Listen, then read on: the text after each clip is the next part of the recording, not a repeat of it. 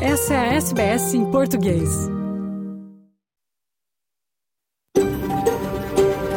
SBS, a world of difference. You're with SBS Portuguese on mobile, online and on radio. Essa é a SBS em português, no telefone, online e no rádio. Boa tarde, está começando o seu programa em português da Rádio SBS da Austrália nesta quarta-feira, 8 de março de 2023, Dia Internacional da Mulher. Na sua companhia, falando ao vivo de Sydney, terra tradicional do povo gadigal, Fernando Vives. Hoje no noticiário vamos falar do décimo aumento na taxa de juros do país. O Banco Central Australiano, enfim, vê o fim dos aumentos no horizonte. Traremos notícias de Portugal, o show do Benfica na Champions League e também a nova polêmica administrativa a envolver a TAP, a companhia aérea portuguesa.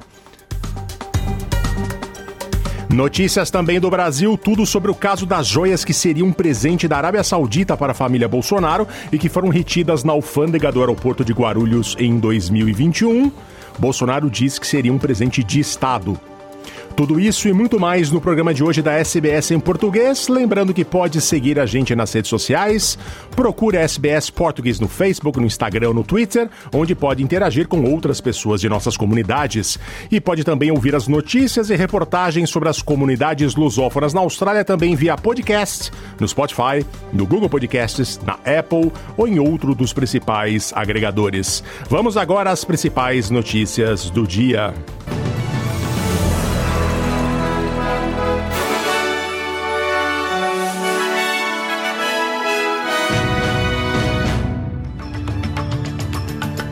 Os destaques do noticiário desta quarta-feira na sua companhia, Fernando Vives. O presidente do Banco Central diz que fim do aumento nas taxas de juros está no horizonte. Câmara do Comércio da Austrália pede extensão de dois anos no visto de recém-graduados internacionais no país. E o governo da Austrália inicia a visita oficial à Índia. Na agenda, mudanças climáticas, comércio, segurança e cricket.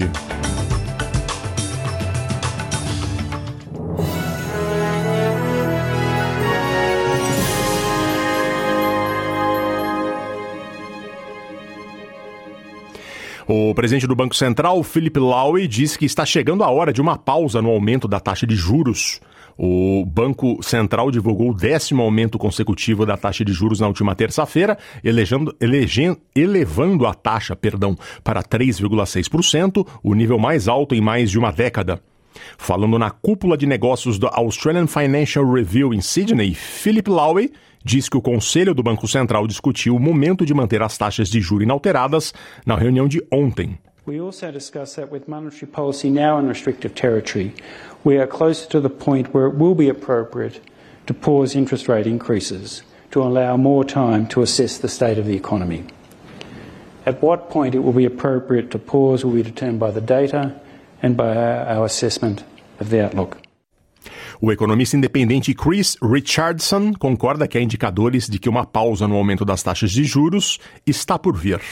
Whether you look at wages, whether you look at the monthly inflation data, whether you look at jobs and unemployment, uh, whether you look at the continuing weakness in uh, consumer sentiment, a bunch of things are telling us uh, that the economy is slowing and the Reserve clearly thinks it's going to have to raise interest rates at least one more time. Uh, at the moment, you would say uh, that a further increase next month. It's beyond then, I would say that the potential for a pause kicks in. A Câmara de Comércio Australiana, a Câmara Australiana de Comércio e Indústria pediu a extensão de dois anos nos direitos de trabalho pós-estudo para mais estudantes internacionais. A mudança entra em vigor a partir de 1 de julho para diplomas selecionados em ocupações na lista de escassez de habilidades do país. A lista está sendo atualizada à medida que a data de início se aproxima. Ingrid Fraser, da Câmara Australiana de Comércio e Indústria, diz que a lista atual não atende aos anseios econômicos do país. Only around 16% stay on after they study. There may be some nuance in that number. I know that the list that the working group has come up with was based on analysis by National Skills Commission or Jobs and Skills Australia. We did see the list double from 2021 to 22. And so it was in the spirit of there being significant shortages across the board. There could be merit in having that extension more broadly for a limited period. A oposição federal diz que o plano do governo de lançar uma loteria de vistos para as ilhas do Pacífico ameaça tirar dos trilhos o sistema de imigração da Austrália. A coalizão votará contra a mudança proposta na lei de imigração que concederia residência permanente a 3 mil ilhéus do Pacífico a cada ano. Para serem aprovados, os candidatos precisariam de uma oferta de emprego formal e passar por um teste de idioma, de saúde e de caráter. O porta-voz de imigração da oposição, Dan Tehan, diz que, embora a resolução apoie um caminho para o visto do Pacífico, deve ser baseada no mérito e não na sorte. This has the potential to turn Australia's immigration system on its head. Instead of Australia's current immigration policy, which is based on attracting skilled migrants who contribute to the economy, the government proposes to introduce a lottery to decide who can become a permanent resident. That is why we oppose this bill. Clima, comércio, segurança e cricket estarão na agenda da visita do premier Anthony Albanese à Índia a partir de hoje, em sua primeira visita ao país como primeiro-ministro. Albanese lidera uma delegação empresarial de representantes de setores como mineração, energia, aviação, educação e finanças, bem como ministros de comércio e recursos, para discutir energia renovável. Uma área-chave de discussão será a tecnologia relacionada ao clima, com a Índia estabelecendo meta de 50% de energia renovável e 30% de veículos elétricos até 2030. O primeiro-ministro diz que empresas e pesquisadores australianos podem desempenhar um papel fundamental na redução de emissões de carbono da Índia. Vamos agora à previsão do tempo para esta tarde de quarta-feira.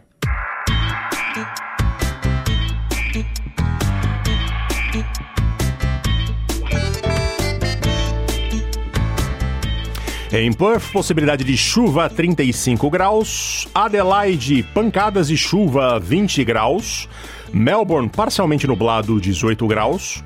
Hobart, pancadas de chuva, 16 graus.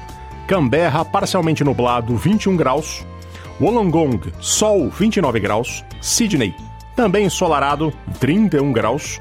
Newcastle, ainda mais ensolarado, 34 graus. Brisbane, parcialmente nublado, 32 graus. Cairns, chuva, 31 graus. E Darwin, como sempre, chuva com possibilidade de tempestades, 31 graus.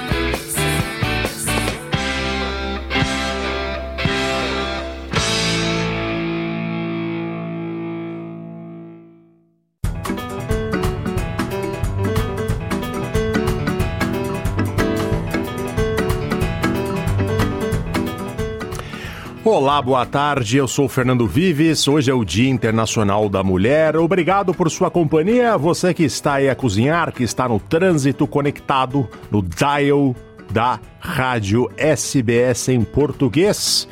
Ouvimos a canção Luz del Fuego de Rita Lee Tutti Frutti de 1975. Rita Lee, que talvez seja o grande nome do feminismo na música brasileira. A Rita Lee, que uh, está se recuperando de um câncer agora, felizmente saiu do hospital e toda desejamos muita sorte para ela, muita saúde nesses próximos tempos. E aqui a Rita Lee relembra a trajetória da dançarina, atriz e militante Luz del Fuego, pioneira do feminismo no Brasil, que foi assassinada por criminosos no estado do Rio de Janeiro. Rita canta aqui a mulher que não tinha medo, segundo ela. Ou seja, é uma nossa homenagem da SBS em português a todas as mulheres. Trazemos aqui esta música, pois hoje é o Dia Internacional da Mulher, que não é exatamente um dia para se entregar flores para as mulheres da sua vida, e sim de lembrar a luta feminina pelos direitos de igualdade de gênero em relação aos homens. A data é associada ao incêndio que ocorreu em uma fábrica têxtil de Nova York em 1911, onde trabalhavam centenas de mulheres em condições insalubres e elas acabaram morrendo.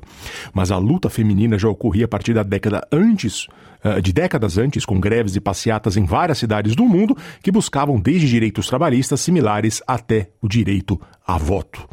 Nos dias atuais, a ONU segue a pedir mudança radical para frear o retrocesso contra direitos das mulheres, o que tem acontecido nos últimos anos, esse retrocesso. Né? A Agenda Mulher, Paz e Segurança da ONU visa empoderar as mulheres na discussão diplomática por paz na organização. Quem conta é Maíra Lopes, da agência ONU News. O Conselho de Segurança se reuniu nesta terça-feira para debater a Resolução 1325, adotada no ano 2000, o texto foi o primeiro sobre mulher, paz e segurança e garante a abordagem de gênero em situações de conflito, buscando ampliar a participação feminina em posições nas operações de paz e proteção de mulheres e crianças. Quem presidiu a sessão foi a ministra dos Negócios Estrangeiros de Moçambique, Verônica Macamo. O país está na liderança do órgão este mês e convocou o evento para incentivar a implementação da agenda de Mulher, Paz e Segurança, em preparação para o 25º aniversário da resolução, em outubro de 2025. A diretora executiva da ONU Mulheres, Sima Barraus, abriu a reunião ressaltando que a celebração dos 20 anos do texto foi um alerta. Ela recorda que, na ocasião, o Conselho de Segurança ouviu uma representante da sociedade civil do Afeganistão. Em 2020, a afegã pediu que os direitos das mulheres não fossem barganhados para chegar a um acordo com o Talibã e lamentou que não houve participação feminina em 80% das negociações de paz em 15 anos. A líder da ONU Mulheres avalia que medidas radicais são necessárias para mudar o cenário de retrocessos e apontou duas recomendações para os Estados-membros. Sima Barraus defende que 2025 só será diferente se as mulheres fizerem parte do processo de decisão. Assim, ela pede que os planos sejam marcados pela implementação de mandatos, cotas, aplicação de recursos e incentivos para fomentar a participação feminina. Ela defendeu que transformar a maneira como se faz paz e segurança exigirá mais do que consultas e apelos. Cima Barraus também avalia que é necessário levar mais recursos para mulheres em países mais afetados por conflitos, citando o Fundo Humanitário das Nações Unidas como a melhor ferramenta para canalizar esses esforços. Da ONU News em Nova York, Mara Lopes. E vamos falar agora de Portugal. Estamos a lembrar também que no próximo dia 19 de março, domingo, haverá festa do bairro português em Petersham, Sydney. Vamos falar muito sobre isso, não só no nosso programa de rádio, nos nossos próximos programas de rádio, mas também no website, no sítio da SBS em português e por podcast. Assine lá no, no seu feed de podcast predileto a SBS Português para você ver tudo sobre a preparação para a festa do bairro português. Agora falando sobre Portugal mesmo, a empolgação toma conta dos encarnados. O Benfica goleou há pouco o Clube Bruges da Bélgica por 5 a 1 e está apurado para as quartas de final da Champions League com um placar agregado de 7 a 1. Será que a equipa tem condições de ser campeã da Europa seis décadas depois da última vez? Quem traz as informações é o correspondente desportivo da SBS em Lisboa, Francisco Sena Santos. É, Fernando e ouvintes da SBS, o apuramento para os quartos de final da Champions, com goleada 5 a 1 esta noite na luz, ficam 7 a 1 com o resultado alcançado em Brugge, na Bélgica, legitimam a pergunta, com aspiração, que muitos adeptos do Benfica estão a colocar. Será que este ano, seis décadas depois, o Benfica pode voltar a conquistar a Champions, a prova máxima de clubes no futebol europeu? O percurso do Benfica nesta temporada legitima essa aspiração. O Benfica já passou pelo Paris Saint-Germain e não perdeu, empatou tanto em Lisboa como em Paris, ganhou a Juventus tanto em Lisboa como em Turim. Agora, a final da Champions está a quatro jogos, duas eliminatórias, os quartos de final e as meias finais. É um facto que agora todos os clubes em prova, os oito, são gigantes, mas o Benfica está a mostrar grande futebol. O trio de ataque com João Mário a servir Rafa e Gonçalo Ramos está imparável. A defesa e o meio-campo muito robustos. O Benfica lidera destacado o campeonato português, está com folga para ser grande também na Champions. Este foi o boletim esportivo do Francisco Sena Santos, que, que está com uma gripe tremenda, mas mesmo assim, como vocês podem perceber pela voz dele, ele conseguiu mandar perfeitamente seu boletim e vai mandar dois. Teve, temos dois outros boletins do Francisco aqui e agora vamos falar da TAP, a Companhia Aérea do Estado Português, em processo de, de em processo de privatização, que vive outra turbulência administrativa. O governo do país demitiu toda a cúpula da empresa a partir da CEO, da CEO francesa Christine Urmier Widener.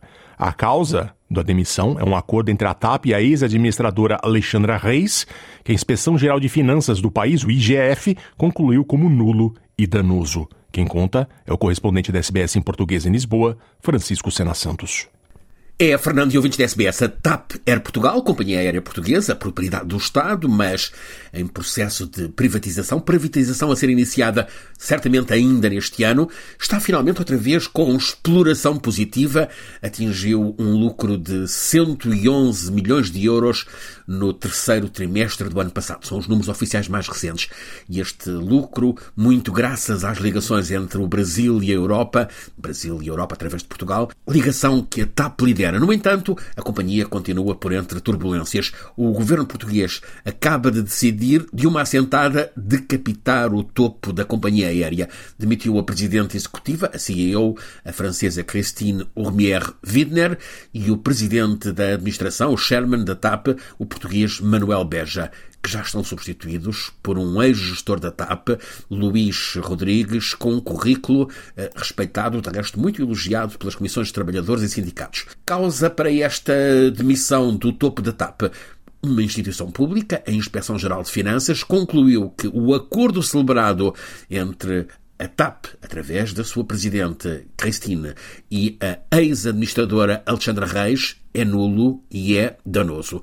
Alexandra Reis recebeu 500 mil euros de compensação para sair ao fim de três meses em funções. Saiu porque a CEO, a francesa Christine, não se entendia com ela. Em vez de procurarem a concertação, a CEO propôs a ruptura. Problema: a TAP sobreviveu à paragem total na pandemia através de subsídios públicos, portanto, com dinheiro dos contribuintes. Ora, uma empresa que é devedora pagar 500 mil euros a uma gestora para se ir embora, quando a empresa é tão devedora, deu escândalo que obrigou o governo a pedir à Inspeção Geral de Finanças que averiguasse. O parecer dos peritos ficou agora conhecido, é o de que a tal indemnização de 500 mil euros é ilegal e terá de ser devolvida com a gestora reintegrada na companhia. Neste quadro, o governo decidiu substituir o topo da gestão. Várias outras questões precipitaram tudo. Era muito comentado que a CEO da TAP geria a companhia com soberba, causou mal-estar,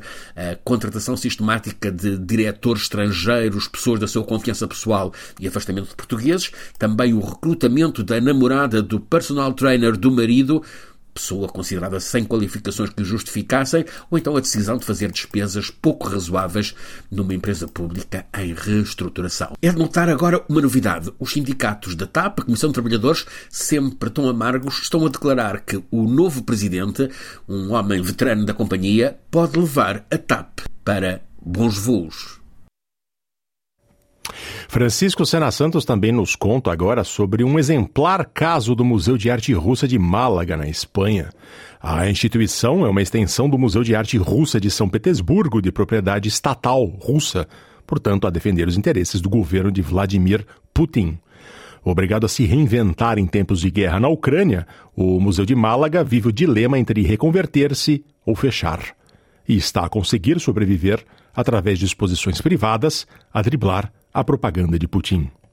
É, Fernando e ouvintes da SBS, uma história que dá que pensar. Expor e divulgar a arte e a cultura russa também pode ser um modo para subverter o discurso do atual Kremlin, de Putin, sobre a identidade russa. Ao contemplarmos aquelas magníficas figuras geométricas de Kandinsky, pioneiro da arte abstrata, ao vermos os filmes de Tarkovsky, ao lermos aquela escrita maiúscula de Dostoiévski, o colossal Guerra Paz de Tolstói, mas também Anna Akhmatova do século XX ou a Olga Slavnikova de agora, ao escutarmos a prodigiosa voz soprano de Anna Netrebko, ao admirarmos os bailarinos virtuosos e as coreografias do Bolshoi, sentimos, para além do prazer imenso, como todos fazem parte das nossas necessidades culturais. Em suma, como é um absurdo estes e tantos outros mestres, mestras da criação da eterna cultura russa estarem agora como que suprimidos. É um outro dos males causados pela guerra de invasão da Ucrânia por ordem de Putin. Quase tudo o que é mostra da arte russa está neste momento cancelado no Ocidente. São banidos para que a presença deles não seja vista como alguma forma de propaganda do veneno do político que está no Kremlin. Isto acaba por introduzir uma contradição, pois ao ser-lhes aos artistas, aos criadores, atribuída a figura de representantes de uma ditadura, está a ser contrariada a ideia de liberdade individual que é marcante na criação artística. Mas há exceções. Em Málaga, sul de Espanha, em 2015 foi criado o Museu da Arte Russa. É uma extensão do Museu Estatal de Arte Russa de São Petersburgo. O município de Málaga, terra natal de Pablo Picasso, decidiu investir em Málaga como cidade das artes tem, já tinha um Museu Picasso e em 2015 decidiu abrir uma extensão do Pompidou de Paris, vanguardista,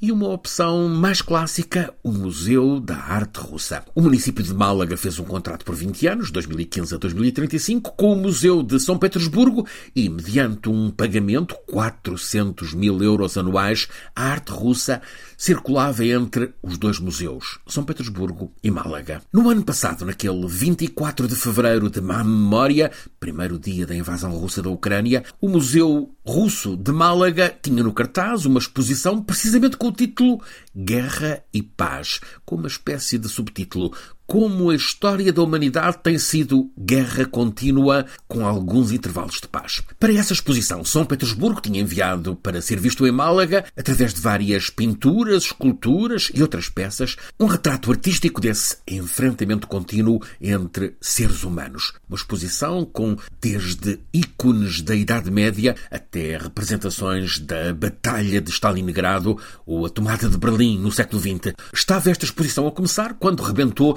a guerra russa na Ucrânia. Com ela, os embargos, as retaliações, as rupturas, e São Petersburgo deu ordens a Málaga para devolver tudo. O Museu Russo de Málaga ficou esvaziado e perante um dilema: ou reconverter-se ou fechar. Começou por sobreviver com uma transitória exposição sobre Picasso, tentar explorar influências das vanguardas russas, até que este ano o museu se reinventou. Continua a mostrar a arte russa, mas agora de coleções privadas. A mecenas britânica Jenny Green é uma apaixonada pela pintura russa. A coleção privada dela tem 76 quadros que vão de Kandinsky a Goncharova, passando por uma luminosa troika de Malyavin. E é isto que está em exposição até junho no Museu Russo de Málaga. Assim, a exibição de pedaços da grande cultura russa sem o risco de participar na propaganda do psicopata do Kremlin.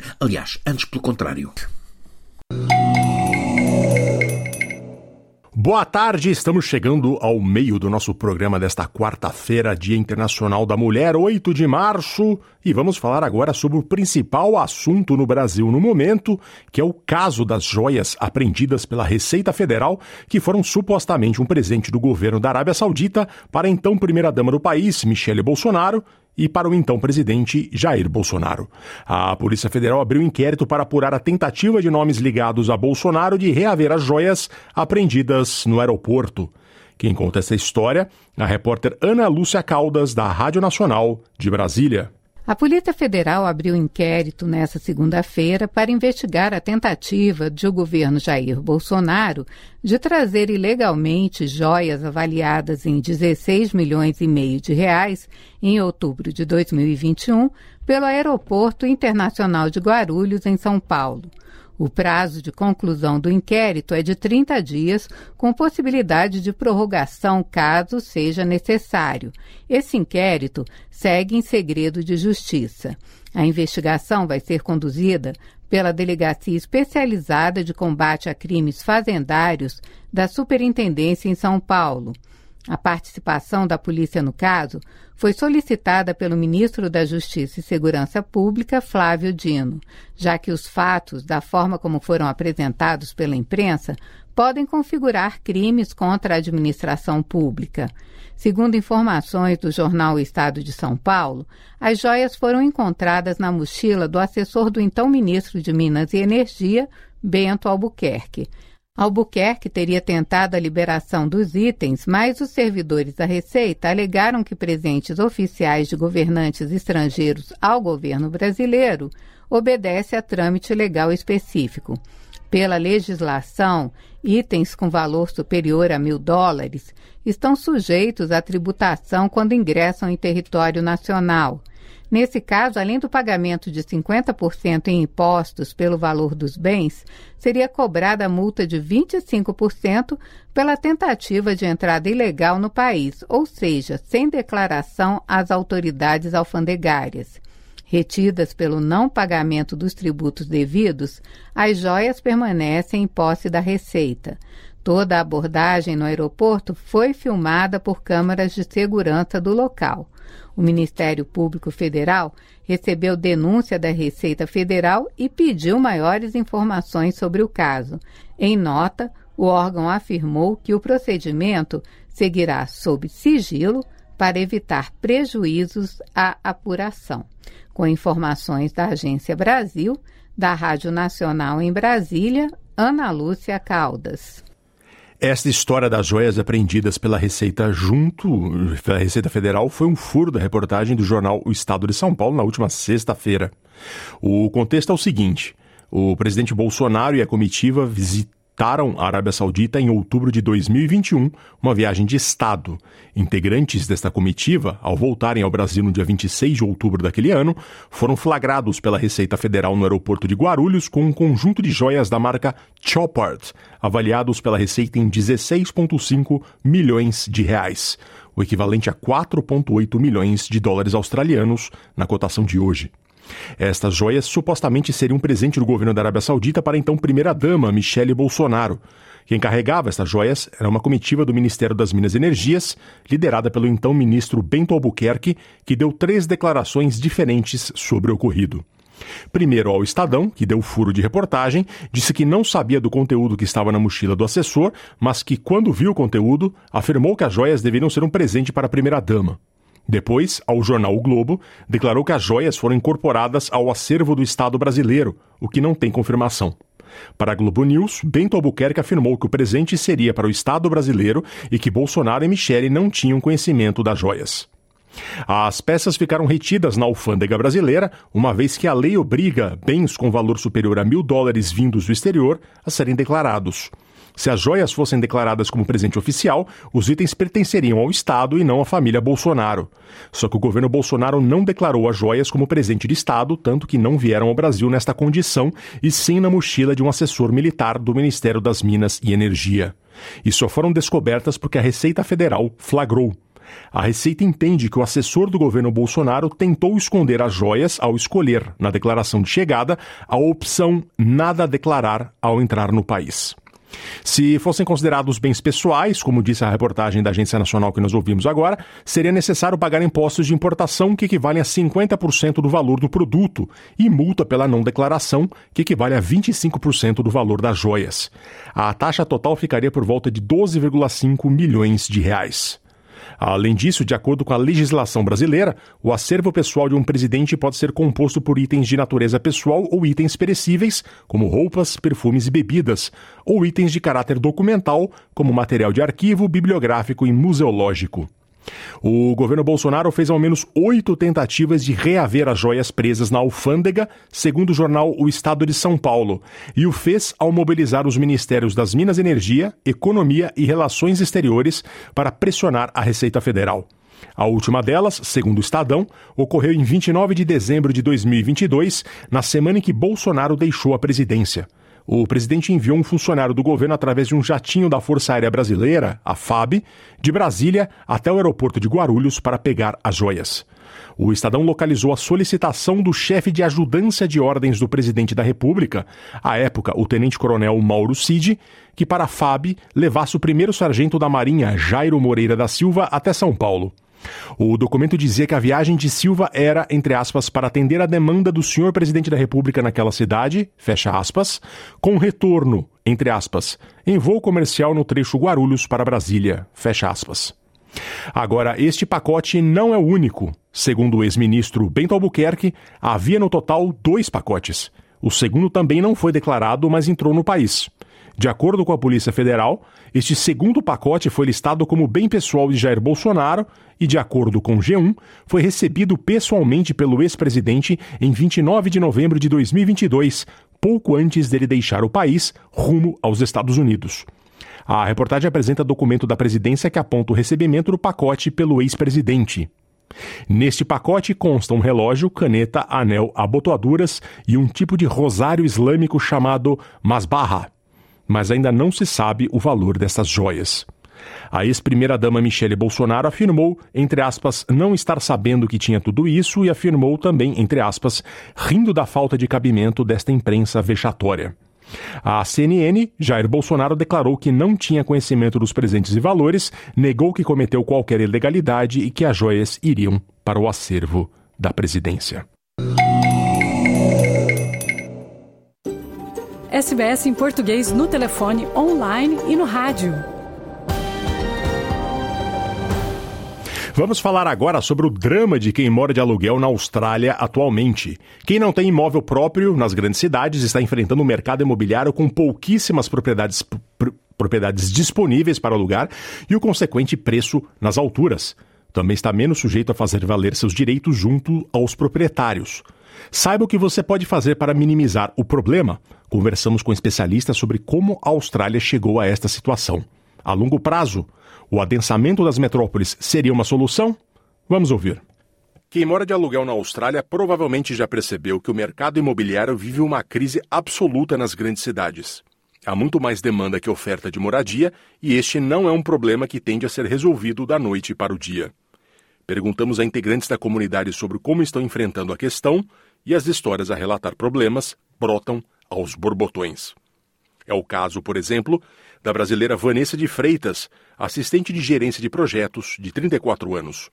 No início de 2022, ela e seu parceiro decidiram se mudar de Esquinnville, região central de Sydney, para Rockdale, mais ao sul, com o objetivo de economizar no aluguel.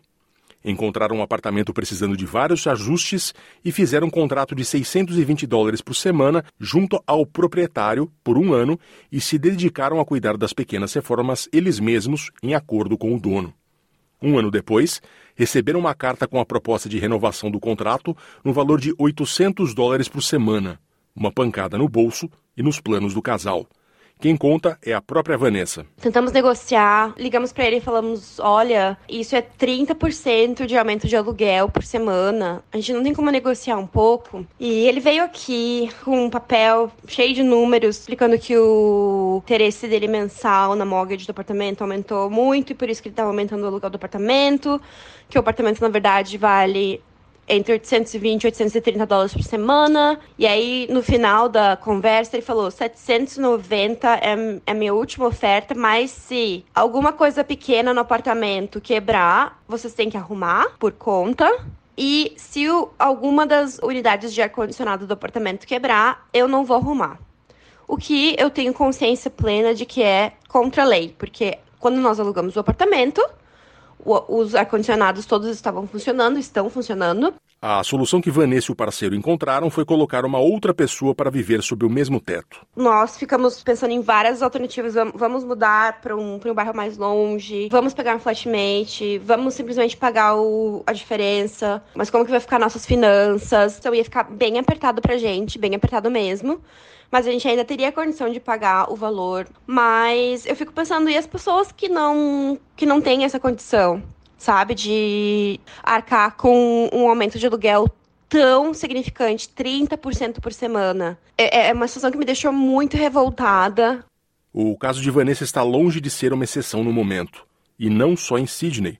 A chefe Carol Monteiro, também brasileira, de 32 anos, teve um aumento de 200 dólares por semana em Docklands, Melbourne eu costumava pagar, né, no meu primeiro ano de contrato, 400 dólares por semana, que na verdade eu acho que é um preço bem justo, tá? Não é um preço promocional de pandemia de forma nenhuma, porque os apartamentos de Dockland são apartamentos muito pequenos, aqueles apartamentos assim de cozinha conjugada com a sala, enfim, a cozinha é praticamente uma parede da casa, né? Mas aí eu fui surpreendida com um reajuste de 200 dólares por semana. Tá ficando inviável, né? Morar, ela não é quando você quer morar, sei lá, você e o seu partner, no caso, um casal, ou então você quer morar sozinho, quer um pouco mais de privacidade, ter o seu espaço ali.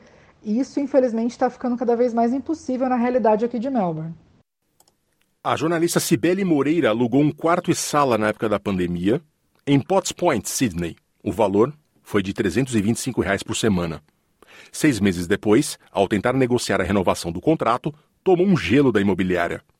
Quando o contrato expirou, houve um aumento de 25 dólares por semana, até que, após a revisão de um enviado da imobiliária ao imóvel, a proposta que ela recebeu foi de um aluguel de 400 dólares semanais. Com uma viagem programada ao Brasil nos meses seguintes, Sibeli decidiu entregar o apartamento. É, a minha decisão foi mudar, sair do apartamento. Não achei justo o aumento, não achei que era um valor que condizia com, com o apartamento em si. É, o transtorno foi eu ter que me mudar e ficar três meses morando com alguém e sabendo que quando eu voltasse para o Brasil ainda, eu ainda tenho que pensar quando eu voltar para onde eu vou morar, se eu vou voltar a dividir casa, se eu vou tentar de novo arrumar um apartamento só para mim. Então foi bem, é, foi uma dor de cabeça.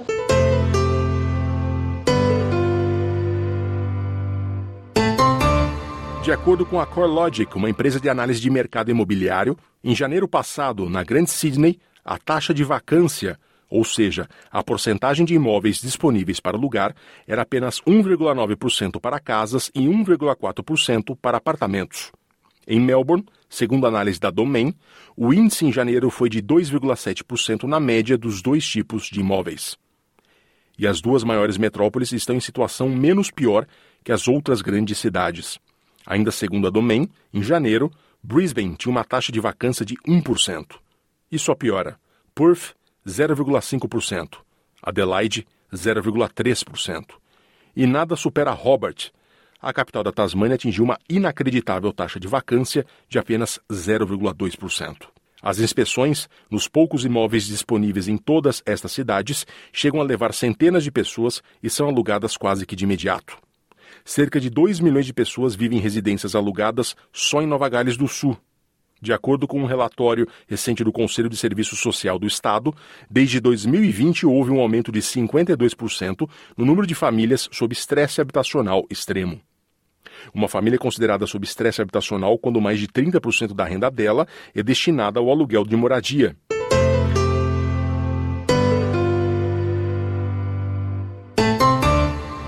Entre os imigrantes, talvez quem mais sofra com esta situação toda são os estudantes internacionais recém-chegados. É o caso do casal Lucas Frasson, de 18 anos, e Heloise, de 20. Desembarcaram em Sydney em dezembro e estão empregados ganhando dinheiro suficiente para alugar um apartamento. O problema é que quase não existe apartamento para alugar. Lucas conta. A gente começou a procurar. A princípio tinha achado um, mas ao decorrer da, da conversa a gente acabou percebendo que era um, tratava de um golpe.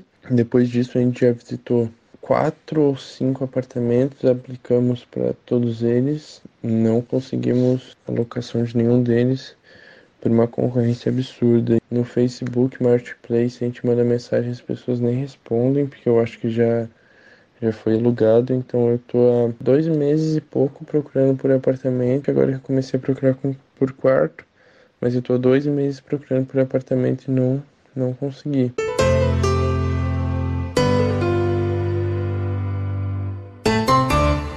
A SBS em português conversou com especialistas para entender como chegamos a esta situação. E, bem, o problema é estrutural. Leo Peterson Ross é o chefe de políticas do Sindicato dos Inquilinos de Nova Gales do Sul, o Tenants Union, que defende os interesses de quem não tem casa própria. Para ele, todo o sistema de moradia na Austrália é horroroso. What people are experiencing right now is the the o que as pessoas estão vivendo agora é escassez de propriedades de fato disponíveis e acessíveis para se morar. No fim das contas, isto pressiona muito as pessoas que estão tentando se mudar, há demandas demais, concorrência demais. E também há uma pressão sobre as pessoas que já têm casa e se preocupam com as consequências de pedir reparos aos donos do imóvel, pedir pequenos serviços e apontar brechas no contrato. Eles não querem fazer barulho porque, se o fizerem, podem ser despejados e caírem neste mercado competitivo que está realmente complicado. Então, fundamentalmente, o problema é que temos um setor de aluguel horrorosamente regulamentado e não temos oferta suficiente para realmente causar impacto no comportamento e nas forças do mercado. Então, muitas pessoas estão vivendo este terrível sistema em que o aluguel virou uma corrida. actually have an impact on the, the market behavior and the market forces. So lots of people are experiencing this um, poorly run rental system. Ian Weasel é professor associado de Geografia Urbana da Universidade de Melbourne. Ele pesquisa, entre outros assuntos, o mercado de habitação do país. Weasel disse que é um problema estrutural que vem de décadas na qual a Austrália não produz a quantidade de moradias suficientes que precisa, e que isso em grande parte é causada pela falta de profissionalismo do mercado. The people who own and manage the rental market uh, in Australia a questão é que as pessoas que têm imóveis e administram o mercado de aluguel na Austrália são o que chamamos de investidores mamãe e papai. São cidadãos comuns, pessoas que optam por comprar uma propriedade de investimento e não investidores maiores e profissionais que construiriam um novo projeto para este mercado. Estes investidores profissionais é que teriam a habilidade de não apenas de abastecer a demanda, mas também de gerenciá-lo de uma forma que possa ser mais estável para a locação. Os investidores mamãe e papai não são profissionais e criaram um mercado de aluguel aluguel menos estável.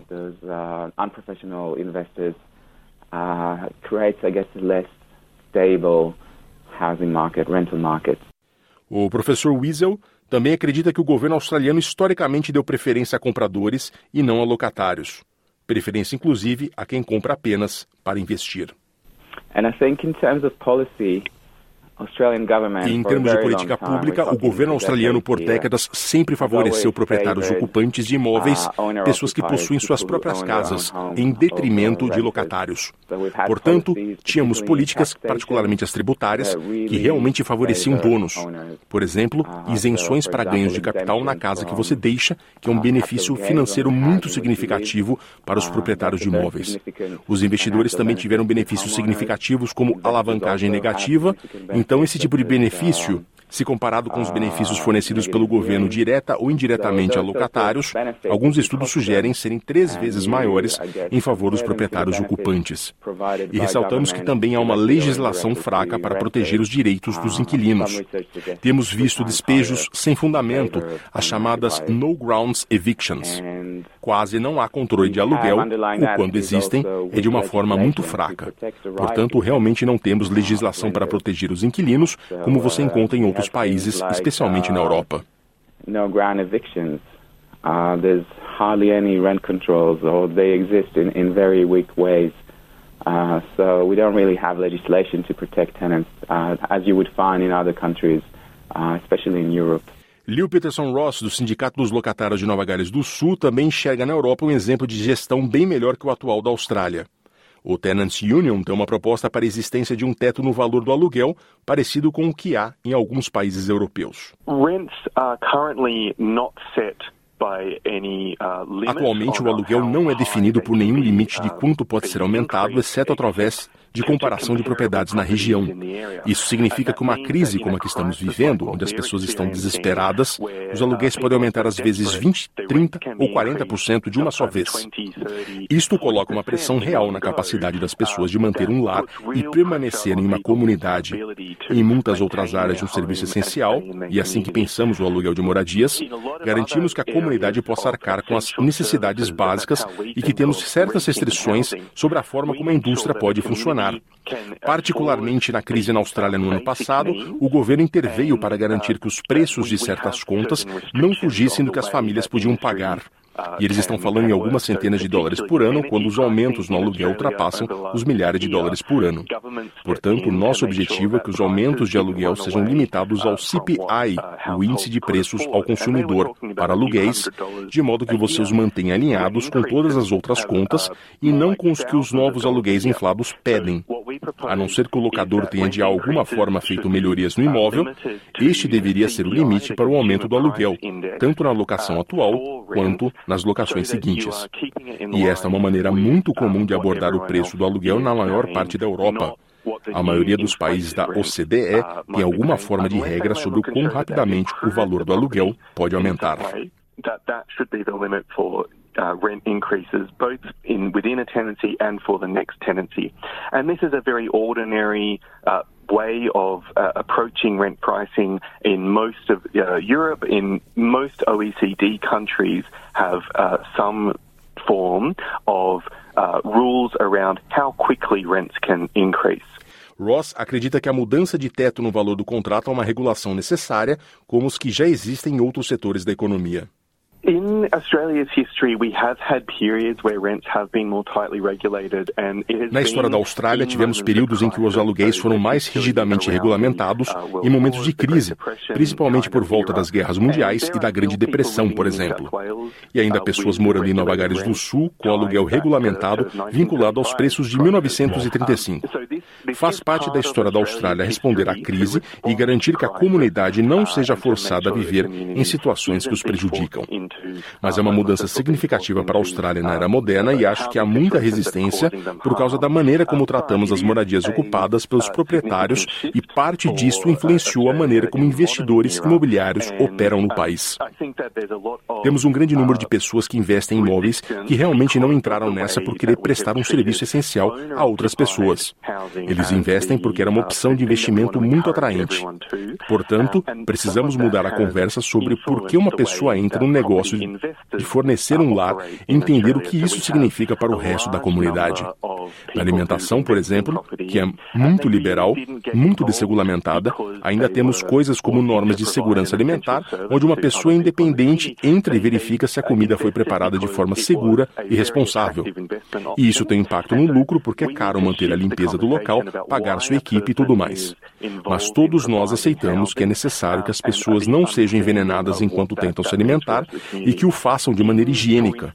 Da mesma forma, podemos aplicar regulamentações razoáveis e necessárias na área da habitação, a fim de garantir que a moradia seja proporcionada com segurança em um ambiente saudável que não ocorra às custas de outros aspectos da vida das pessoas.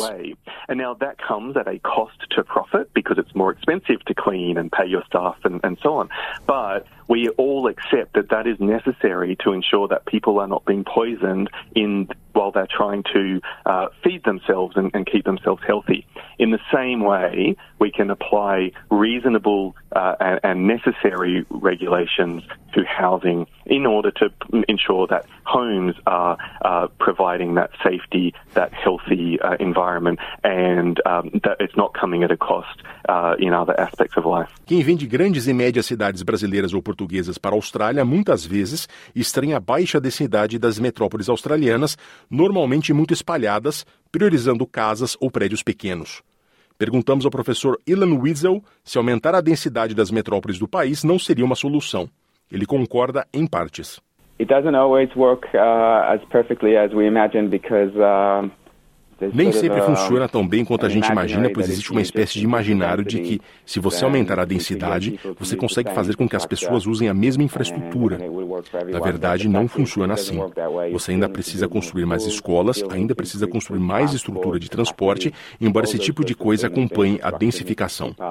Portanto, apoio a densificação em determinados locais onde são viáveis, mas devem vir com um investimento correto em infraestrutura para o local permanecer habitável. Há muito debate sobre qual é o tamanho certo da densidade, então podemos falar em verticalização. Mas a questão é até onde você chega.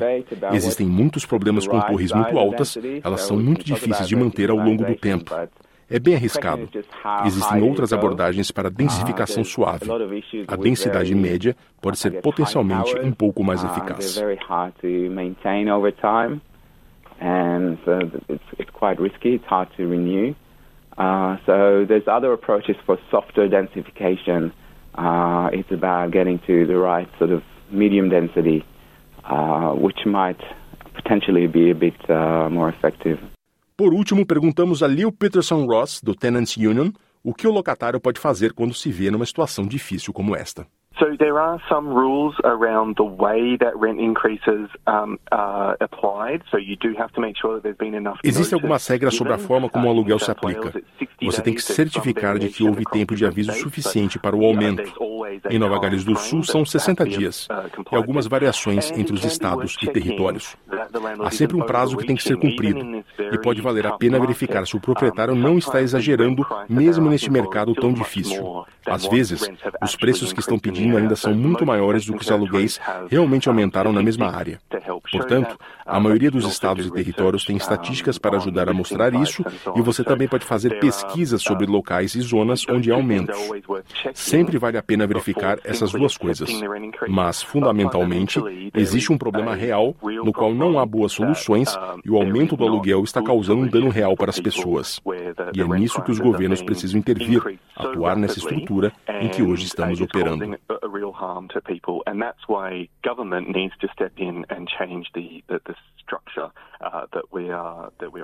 Chegando ao final do programa em português da SBS nesta quarta-feira, Dia Internacional da Mulher.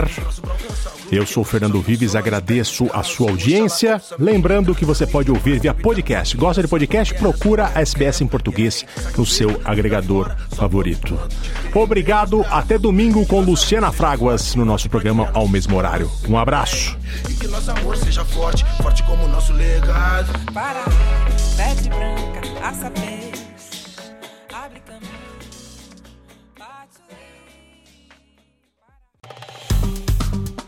Curta, compartilhe, comente. Siga a SBS em português no Facebook.